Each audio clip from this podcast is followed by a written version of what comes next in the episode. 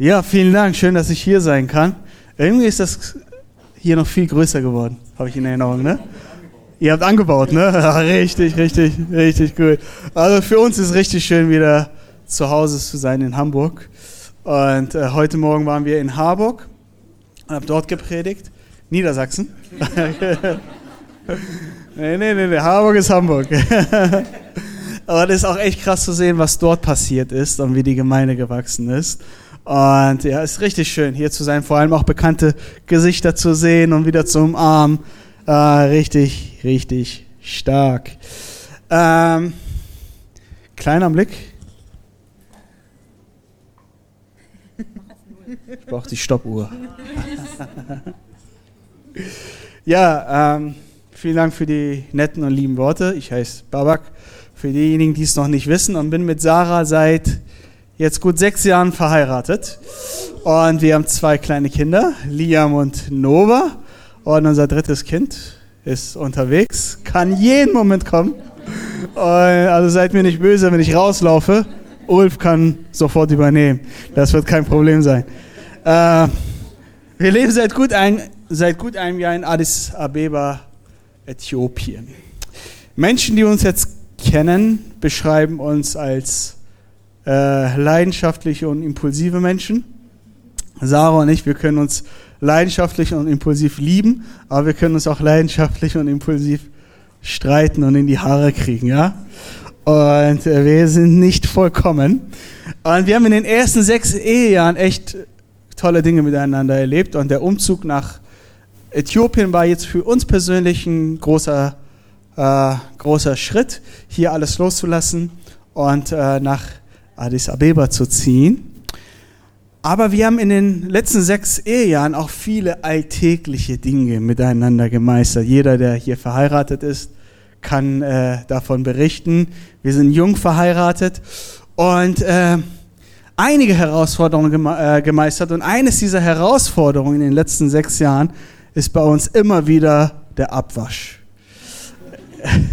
Ich weiß nicht, wer von euch gerne abwäscht. Äh, der Abwasch ist definitiv nicht unsere größte Leidenschaft, ja. So als Single, wenn ihr mich besucht habt, mein Geschirr hat sich eher Richtung Decke gestapelt. Und dann so der Wunsch zu heiraten, Django nickt, danke. und der Wunsch dann irgendwann zu heiraten und die erste gemeinsame Wohnung mit Spülmaschine zu beziehen. Dieser Wunsch ging in Erfüllung, Leute, aber es brachte nichts. Kein Halleluja, brachte nichts. Einräumen und Ausräumen war dann das Problem. Und wir haben auch EBK gemacht und waren auch bei unseren EBK-Beratern deswegen und über alles Mögliche gesprochen. Und also Abwasch ist definitiv nicht unsere größte Stärke, in Klammern gewesen. Ja? Äh, wir wachsen auch. Und dann sind wir letztes Jahr nach Äthiopien gezogen und war so die Frage, was nehmen wir eigentlich mit von unserem Haushalt? Kühlschrank, Möbel, und äh, letztendlich sind wir nur mit Koffern geflogen, also mit, wir haben hier alles verkauft. Und dann wurde mir klar, in Äthiopien gibt es keine Geschirrspülmaschinen. Ah. Und ich war mental innerlich schon darauf eingestellt, aber ich wusste nicht, wie schlimm das werden wird. Und äh, ja, wenn ihr uns mal besucht in Äthiopien, der große Abwasch dauert ungefähr zwei Stunden, der, kleine Abwasch dauert eine Stunde. Je nachdem, ob es Strom gibt, heißes Wasser gibt oder ob man erstmal Wasser kochen muss, geschweige denn dann, wenn es mal, wenn es mal Strom gibt. Und ja, so schaut so ein bisschen unser Alltag aus. Und irgendwann fing es an, dass wir beim Abwaschen Stromschläge bekommen haben. Also die Spüle und das Wasser aus dem Wasserhahn. Und weißt du, wenn du da eineinhalb Stunden am Schrubben bist und dann bzzz, wirst du auf unfreundliche Art und Weise geweckt, dann bist du richtig sauer auf den Abwasch und bist noch frustrierter als zuvor. Und eines Tages schrie Sarah durch die gesamte Wohnung, Babak, ich habe gerade heftigen Stromschlag bekommen. Ihr müsst verstehen, äh, ich bin gebürtiger Iraner und die Iraner hier unter uns, da Massoud und seine Familie, ihr könnt äh, das bestätigen. Wir Iraner, wir lieben es, so Geschichten, die uns passiert sind, viel dramatischer weiter zu erzählen, als es wirklich passiert sind. Ne? So, so, ich habe einen heftigen Stromschlag bekommen, das Kind hat sich fünfmal im Bauch gedreht, du musst was machen. Sie ist eine gute Iranerin geworden. Gesagt, getan, äh, gemacht, den Elektriker gerufen, bis wir dann festgestellt haben, dass bei uns im Haus von irgendwo kam, wurde Strom weitergeleitet und in unserem Haus ist eigentlich ziemlich gar nichts geerdet. Nichts. Und das ist dann das Problem gewesen.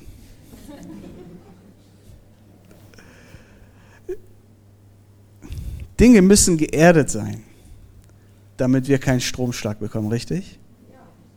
Ja. Frag mal deinen Nachbarn, ob er geerdet ist.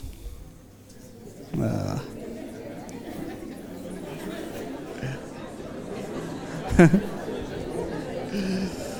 Und jetzt, das sind ja richtig tiefe Gespräche, die ihr habt.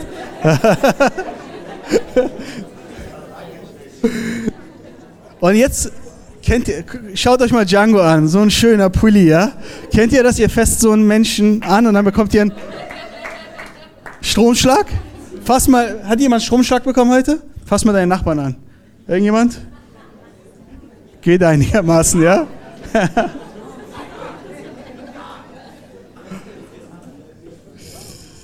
Spaß beiseite. Johannes Evangelium Kapitel 1, äh, Verse 1 bis 3 und Vers 14. Ihr könnt, glaube ich, mitlesen, aber ich lese auch für euch vor. Johannes schreibt, am Anfang war das Wort, das Wort war bei Gott und das Wort war Gott. Es war am Anfang bei Gott. Durch ihn wurde alles geschaffen, was ist. Es gibt nichts, was er das Wort nicht geschaffen hat. Er, der das Wort ist, wurde Mensch und lebte unter uns. Er war voller Gnade und Weisheit und wir haben seine Herrlichkeit gesehen. Amen. Johannes stellt sein Evangelium Genesis 1 gegenüber. In Genesis 1 steht, am Anfang war das Wort. Und in Johannes 1 steht, äh, nein, in Genesis 1 steht, am Anfang schuf Gott Himmel und Erde. Und in Johannes 1 steht, am Anfang war das Wort. Und wenn wir das Wort Anfang aus dem Hebräischen nehmen, können wir es auch mit das Beste übersetzen. Dann würde sich Johannes 1 so anhören, das Beste war das Wort. Das Beste war bei Gott und das Beste war Gott. Durch das Beste wurde alles geschaffen. Es gibt nichts, was er, das Beste, das Wort nicht geschaffen hat. Er, der das Beste ist, wurde Mensch und lebte unter uns. Er, der Beste, war voller Gnade und Wahrheit und wir haben seine Herrlichkeit gesehen. Normalerweise pflegen wir zu sagen, das Beste kommt zum Schluss. Aber Gott sagt, das Beste kommt an den Anfang und das Beste war von Anfang an da, mein Sohn. Johannes will deutlich machen, wer Mensch geworden ist. Nicht irgendein netter Mann aus dem Himmel, sondern derjenige, der von Anfang an da war. Jesus selbst, der Beste, ist Mensch geworden. Im Philipperbrief 2, Vers 6 sagt Paulus, Jesus hielt seine Göttlichkeit nicht wie ein Raubtier fest. Er hielt nicht viel von sich selbst, obwohl er Gott war. Und all die Privilegien, die sein Status mit sich brachte, interessierte ihn nicht. Was ihn interessierte, war Mensch zu werden, egal was er hätte dafür aufgeben müssen und er hat seine Göttlichkeit dafür aufgegeben. Er hielt es nicht wie ein Raubtier fest, sagt die Bibel. Jesus kam auf die Erde und hat sich erden lassen. Er hat sich geerdet und ist uns auf Augenhöhe begegnet, damit wir keinen verpasst bekommen. Und weil er wusste, dass die geballte Kraft seines Wesens unsere Herzen nur dann erreicht, wenn er sich erdet und uns auf Augenhöhe begegnet. als Jesus. Ah, habe ich was vergessen? Ja, habe ich. Jesus hat sich erden lassen. Ich weiß nicht, wer von euch hat schon mal zu Hause eine Lampe angeschlossen?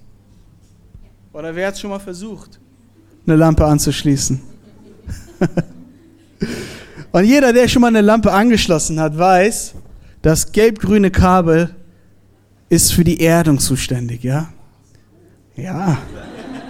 Und dann gibt es das schwarze Kabel. Das dürft ihr niemals mit bloßen Händen anfassen. Okay? Mir ist es schon mal passiert, oben auf der Leiter, in Hamburg, nicht in Äthiopien. Und innerhalb weniger Millisekunden war ich wieder auf dem Boden.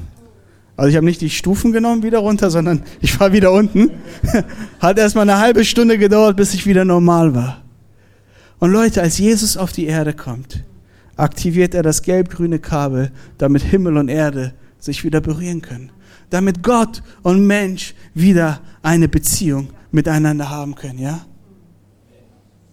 Und für gewöhnlich die Besten der Besten unserer Gesellschaft die spielen in einer Liga, hey, die für uns normal und nicht zu erreichen ist. Aber der Beste, allerbesten, Jesus selbst, hat seine Liga, den Himmel, verlassen und ist zu uns Normalos gekommen, um uns zum Besten zu verhelfen. Das ist seine Botschaft. Und egal was wir tun, egal welche Worte wir gebrauchen, um Menschen Gottes Gnade und Liebe näher zu bringen, wir dürfen niemals vergessen, dass er das Beste ist und in allen Dingen oder in allem, was wir tun, dass er der Anfang ist. Ich trage manchmal so viel Liebe Gottes in mir, also nicht, dass ich voller Liebe bin, ne? Also, was ich sagen möchte, wir tragen manchmal so viel Kraft Gottes in uns, dass wir manchmal nicht wissen, wie wir damit umgehen sollen. Wir können es nicht kontrollieren. Ich habe Freunde, die keine Beziehung zu Gott haben und ich kenne ihr Leben und mein Herz ist voll und ich möchte ihnen gerne was von dem weitergeben, was in meinem, was in meinem Herzen ist. Und manchmal finde ich nicht die richtigen Worte und ich habe auch schon oft Stromschläge verpasst, anstatt ihnen auf Augenhöhe zu begegnen, ja. Und mein, Her mein Herz ist voll davon. Und ich frage mich, wie, wie, wie schaffe ich das? Wie kriege ich das hin? Es gibt eine Geschichte von äh, Christen, die in die Innenstadt gehen, irgendwo in, in äh, Deutschland. Äh, das ist eine wahre Geschichte. Und äh, die wollen einfach den Menschen von Gottes Liebe erzählen. Und die fangen an, Lobpreis zu machen in der Innenstadt. Und es gibt so einen alten Lobpreissong, Mein Erlöser lebt, mein Erlöser lebt.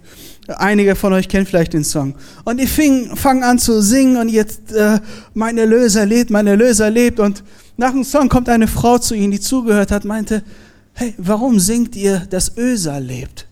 Wer, wer, wer ist Ösal? Ist eine gute Frage, oder? Wer ist Özal? Ist das nicht der Vater von meinem besten türkischen Freund? Özal? Er lebt. War er tot? Ist er gestorben? Er ist wieder auferstanden? Was ist passiert?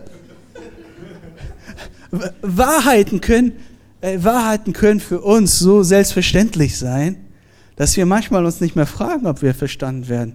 Und ich habe schon einige Ösal-Songs gesungen für meine, für meine Freunde. Aber ich möchte, ich möchte den Menschen auf Augenhöhe begegnen. Was bedeutet es, geerdet zu sein und Menschen zu begegnen? Es ist vielleicht ein schönes Bild, aber es muss irgendwie praktisch greifbar sein, ja? Johannes sagt, das Beste, das Wort wurde Mensch und wohnte unter uns. Jesus wird also nicht nur Mensch, Jesus entscheidet sich, mitten unter uns zu wohnen. Und ich will mit euch drei Szenen aus dem Johannesevangelium anschauen und sehen, wie Jesus unter den Menschen gewohnt hat und ihnen begegnet ist. Wir fangen an in Johannes 8. Ganz früh morgens geht Jesus in den Tempel, setzt sich und viele Menschen kommen, um seine Lehre zu hören.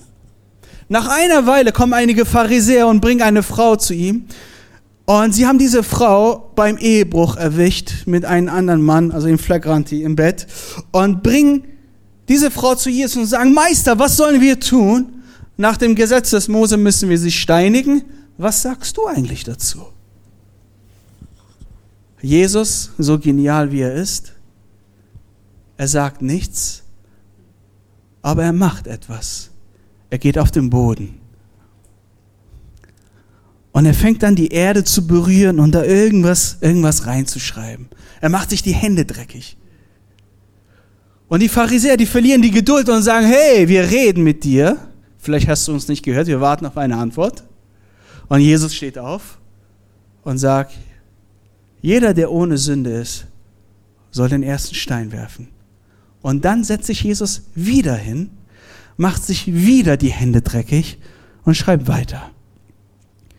Nach einer Weile guckt er die Frau an und sagt, keiner mehr da, der dich anklagt? Alle weg? Die Frau sagt, keiner mehr da. Jesus sagt, ich verurteile dich auch nicht. Das, was du getan hast, ist nicht richtig gewesen. Mach es nicht nochmal. Aber ich verurteile dich nicht. Es gibt so einen ziemlich flachen Spruch. Aus Staub sind wir geschaffen und zu Staub kehren wir zurück. Das ist der Grund, warum ich nicht Staub wische. Es könnte ja jemand sein, den ich kenne und wegwische. Der ist ein bisschen flach, ja, aber da ist eine, da, da ist eine Wahrheit drin, ja. Eine biblische Wahrheit. Die Bibel sagt, Gott hat den Menschen aus Staub gemacht und zu Staub werden wir alle zurückkehren. Und die Frage ist, was hat Jesus in den Sand geschrieben? Die Leute haben sich den Kopf drüber zerbrochen. Aber Jesus war da, um die Schriften zu erfüllen. Und am wahrscheinlichsten hat er an Jeremia 17,13 erinnert, wo geschrieben steht, wer dich verlässt, der wird scheitern. Wer sich von dir abwendet, dessen Name wird wie in den Staub geschrieben sein und schnell vergehen. Staub ist ein Symbol für, für Vergänglichkeit. Und die Botschaft an die Frau und an die Pharisäer ist, ihr habt eine Sache gemeinsam. Ihr bringt die Frau zu mir. Sie ist in euren Augen eine Sünderin, aber ihr habt eine Sache gemeinsam. Aus Staub seid ihr gemacht und zu Staub werdet ihr zurückkehren. Auch ihr braucht mich. Nur durch mich könnt ihr das Unvergängliche überwinden und ich werde euren Namen nicht mehr in den Sand schreiben, sondern wie es in der Bibel steht, im Buch des Lebens.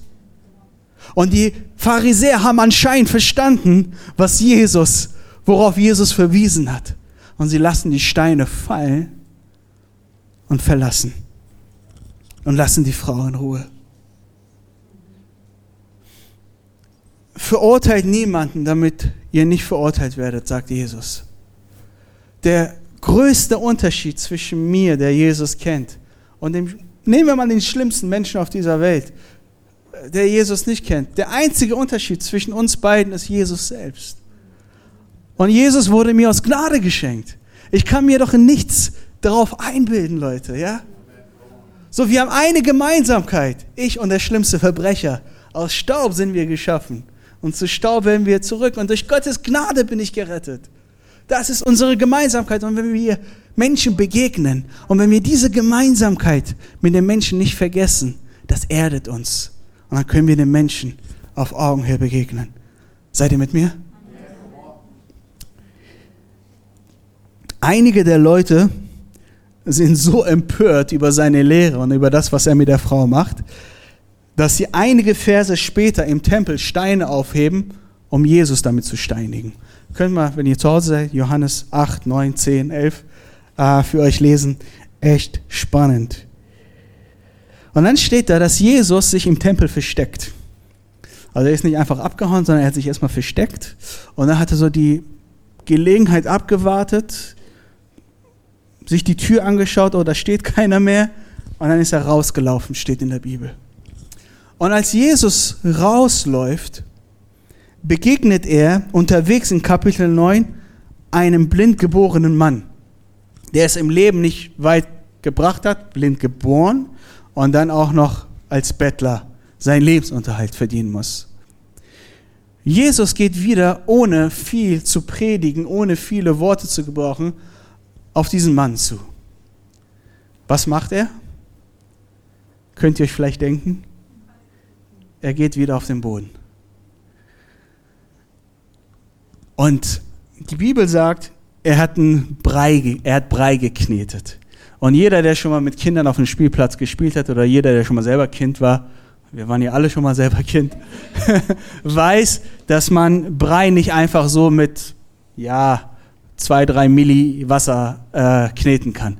Da muss was aus seinem Mund rausgekommen sein. Ordentlich. Und die Bibel sagt, er spuckt und knetet. Jetzt stellt euch das mal bildlich vor. Er macht seine Hände dreckig.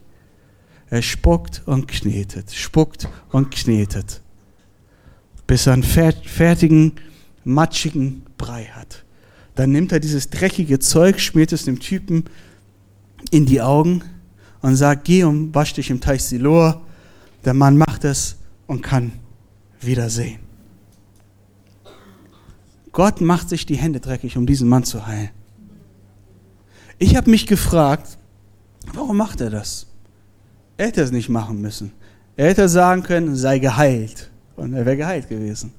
Oder du kannst wieder sehen. Und er hätte wieder sehen können. Der Mann war blind geboren und wenn ihr euch die Bibelstelle durchlest, für viele Menschen war seine Blindheit vielleicht auch eine Strafe für die Strafe Gottes für die Sünden seiner Eltern. So haben die Leute gedacht über ihn. Er hatte nichts vorzuweisen, was einen gottgewollten Menschen ausmacht. Und gerade dann, wenn wir oft meinen, dass, wir es nicht würdig sind, von Gott gesehen zu werden, gerade dann brauchen wir wahrscheinlich einen Gott, der uns eine Botschaft sendet und sagt, ich mache mich für dich dreckig. Ich habe kein Problem damit, meine Hände für dich in den Schmutz zu ziehen, damit du geheilt wirst, damit du wieder sehen kannst. Das ist seine Botschaft gewesen an diesem blind geborenen Mann. Sein Zeugnis, seine Heilung hat die Menschen oder die Pharisäer wütend gemacht. Er musste sich dreimal vor den Pharisäern dafür verantworten. Die haben sogar noch seine Eltern geholt, um sicherzugehen, dass er wirklich derjenige ist, blind war und wieder, wieder, wieder sehen kann. Die haben ihn anschließend aus der Synagoge ausgeschlossen. Aufgrund von seinem Zeugnis. Stellt dir vor, vor, Ulf wird euch aus der Gemeinde ausschließen, weil ihr hier geheilt werdet. Was würdet ihr mit dem machen? Ab in die Wüste. Ab nach Addis.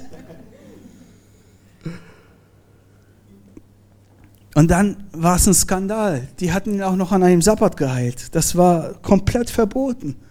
Das waren die religiösen Führer des Landes. Ihre Herzen, die waren hart geworden. Der, der, der Mensch spielte keine Rolle mehr in ihrem, in ihrem Dienst. Sie hatten jede Erdung verloren. Und irgendwie galt es nur noch, das religiöse Konstrukt am Leben zu halten. Jesus war der große Sünder. Hey, wie kann Gott so etwas tun? Wie kann Gott am Sabbat heilen? Wie kann Gott so einer Frau Vergebung zusprechen? Das war ein Skandal. Wie kann Gott sowas tun? Aber Gott kann. Gott kann. Gott erlaubt nicht, dass es irgendeine Distanz zwischen uns und ihm gibt. Dafür ist er Mensch geworden, sagt die Bibel. Und als Jesus Mensch wird, wird er für alle Menschen Mensch. Ohne Unterschied. Absolut ohne Unterschied. Und dann geht die Reise weiter. Und der Abschied naht, Johannes Kapitel 13, eines der letzten Abende mit seinen Jüngern. Somit die letzten Worte, die er zu ihnen sprechen kann. Und die letzten Worte sind die, die, die wichtigsten Worte. Und Jesus sitzt da beim Abendessen und auf einmal steht er auf, nimmt eine große Schale, gießt Wasser rein, nimmt ein Handtuch und geht wieder Richtung Boden. Diesmal berührt er zwar nicht die Erde, aber dafür Füße. Zwölf Jünger ergeben 24 Käsefüße. Ich weiß nicht, wie es mit dir ist, aber Füße sind jetzt nicht so meine Lieblingskörperteile, die die größten Emotionen in mir hervorrufen. Und wenn man eine Frau hat, die gerne an den Füßen massiert werden will, da muss man sich immer wieder was ausdenken und sich irgendwie überwinden. Und, und manchmal nach einem langen Tag, äh, wenn die Kinder im Bett liegen, kommt Sarah zu mir oder wir sitzen auf der Couch, kannst du mir die Füße massieren? Und ihre Begründung immer ist, die sind sauber. Ja, nach einem langen Tag mit Socken und Schuhen, klar sind die sauber. Und dann zieht sie die Socken aus und sagt, guck mal, wirklich, sie sind sauber. Mm -mm. Es gibt nichts zu verhandeln. Es gibt nur eine Möglichkeit. Entweder du wäschst dir die Füße und dann massiere ich sie oder nicht. Wenn ich Glück habe und sie müde ist, dann bleibt sie auf der Couch sitzen. Aber manchmal hat sie genug Energie, äh, dann äh, wäscht sie sich die Füße, dann werden sie massiert.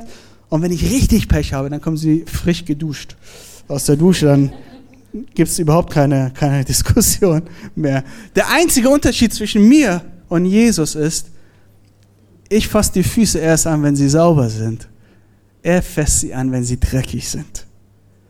Und eine Fußwaschung ist nichts Romantisches gewesen. Streicht das aus eurer Gedankenwelt, aus eurer Bibel. Wenn ich, immer wenn ich diese Bibelstelle gelesen habe, wow, mein Jesus. So, er wäscht die Füße. Wie romantisch. Vielleicht noch mit Kerzenlicht oder irgend, irgendwas. Aber glaubt mir, das ist nichts Romantisches gewesen. Die haben Sandalen getragen den ganzen Tag. Und nach so einem langen Tag klebte so ziemlich alles an ihren Füßen. Und Jesus nimmt sich die Zeit für alle 24 Füße. Das war ein langer Abend, Leute. Was würdest du als jemand, der Verantwortung trägt, ein Leiter, was würdest du deinem Nachfolger als letzten Ratschlag noch mitgeben? Lass uns Kopf hoch. Oder du schaffst das schon. Lass uns Füße waschen wie Jesus. Du würdest doch mit ihm hinsetzen, du würdest nochmal die Vision der Firma durchgehen, nochmal über, keine Ahnung, äh, Mitarbeiterführung sprechen, Site-Management, vielleicht effektives Arbeiten oder äh, keine Ahnung, was auch immer, aber Füße waschen. Ey, Leute, Jesus ist dabei hier eines der größten Dienste der Menschheit weiterzugeben an seine Jünger.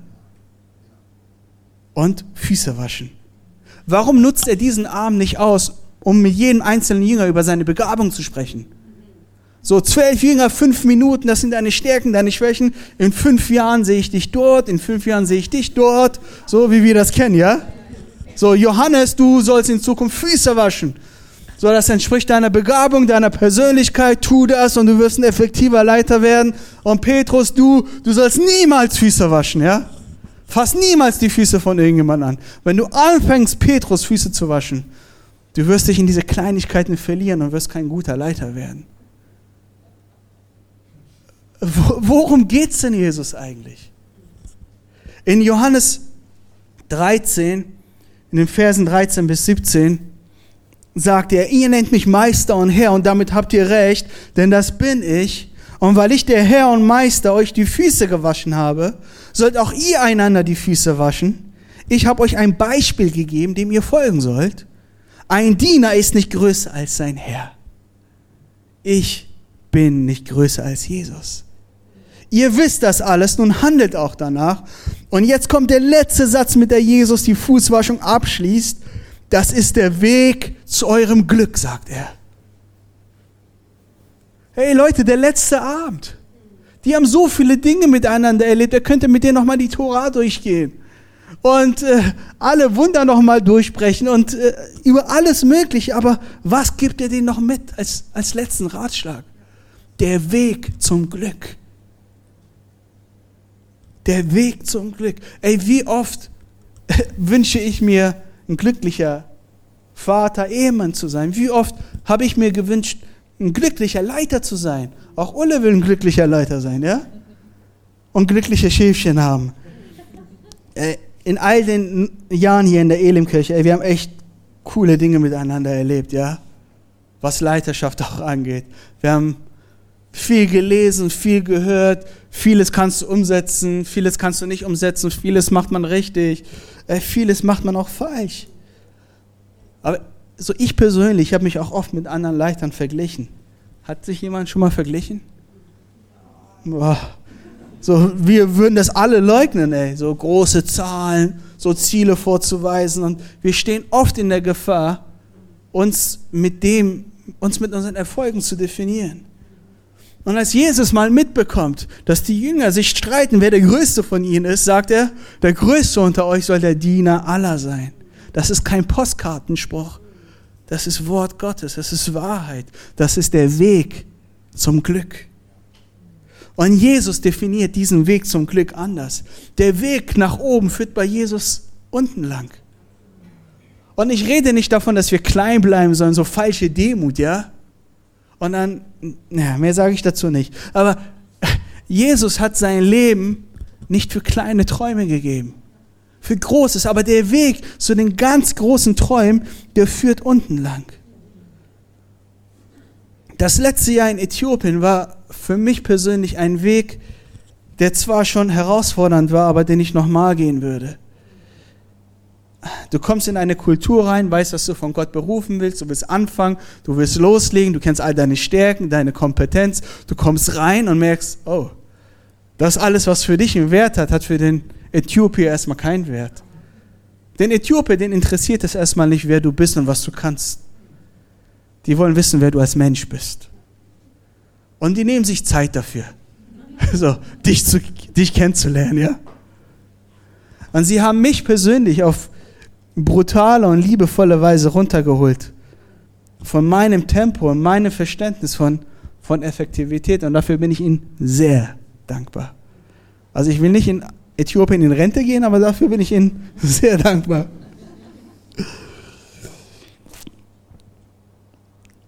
Er war voller Gnade und Wahrheit und wir haben seine Herrlichkeit gesehen, sagt Johannes. Kommen wir zum Schluss. Wir haben seine Herrlichkeit gesehen. Im ersten Johannesbrief geht er noch ein bisschen weiter und sagt, es war von Anfang an. Wir haben es gehört, wir haben es mit unseren eigenen Augen gesehen, mit unseren Händen berührt, den Mensch gewordenen Gott. Seine Herrlichkeit ist für die Menschen greifbar gewesen. Sie konnten es hören, sie konnten es sehen, sie konnten es anfassen. Einen größeren Traum als Kirche können wir nicht haben, als dass Menschen uns begegnen und sagen, hey, durch ihn und durch sie, ich kann Gottes Herrlichkeit sehen, hören und anfassen. Sie ist greifbar für mich. Die Herrlichkeit Gottes in der Bibel, sie ist etwas Praktisches.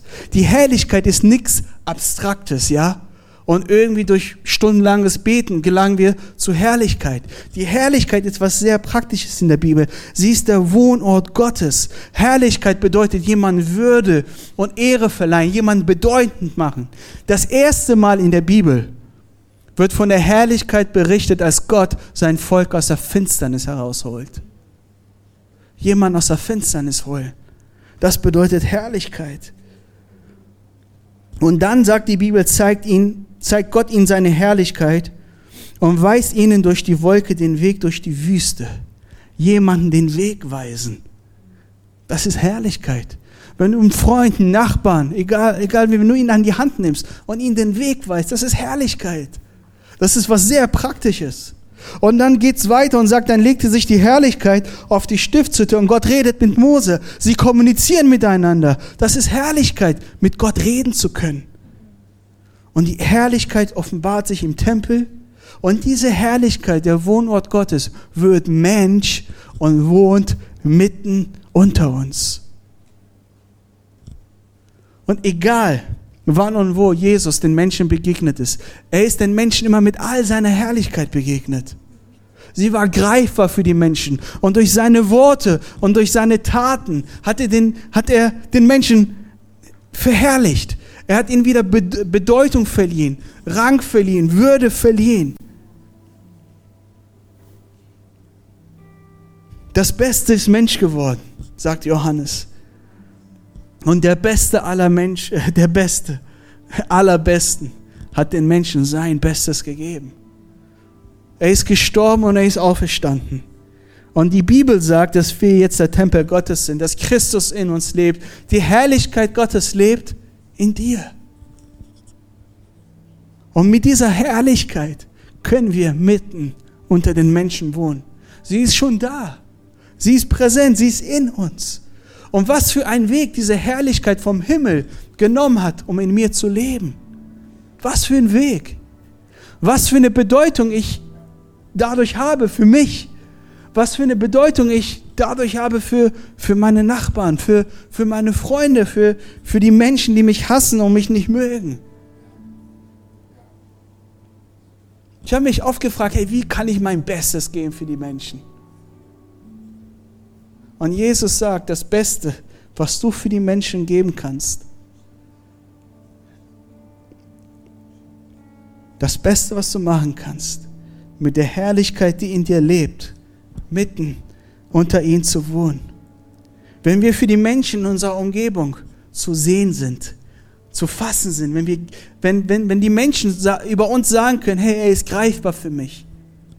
Wenn wir all das tun, wenn wir den Menschen auf Augenhöhe begegnen, wenn wir geerdet bleiben, wenn wir uns für sie die Hände dreckig machen, immer wieder, wenn wir verstehen, dass der Größte der Kleinste ist, wenn wir genügend Käsefüße waschen, bis in die tiefen Abendstunden, hey, wenn wir all das tun, den Menschen auf Augenhöhe begegnen, dann bin ich absolut von überzeugt, wenn die Menschen sagen, ich kann die Herrlichkeit Gottes sehen. Sie ist greifbar für mich und sie wird definitiv für die Menschen sichtbar werden. Seine Herrlichkeit. Amen. Lass uns zusammen beten. Halleluja. Halleluja. Halleluja, Jesus.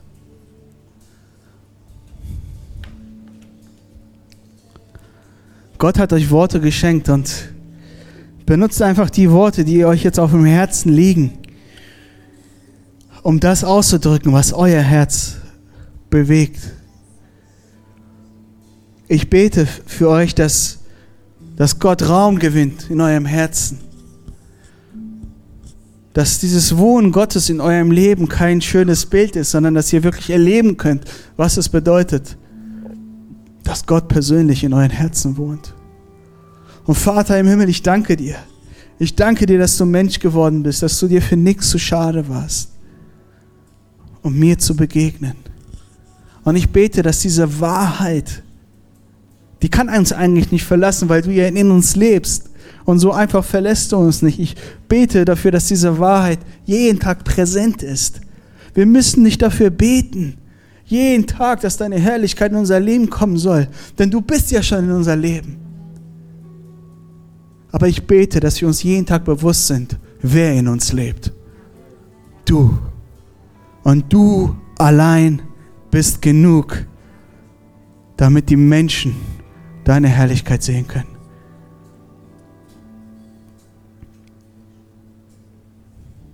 Ich danke dir für, für alles, was du getan hast, dafür, dass du dein Leben für uns gegeben hast.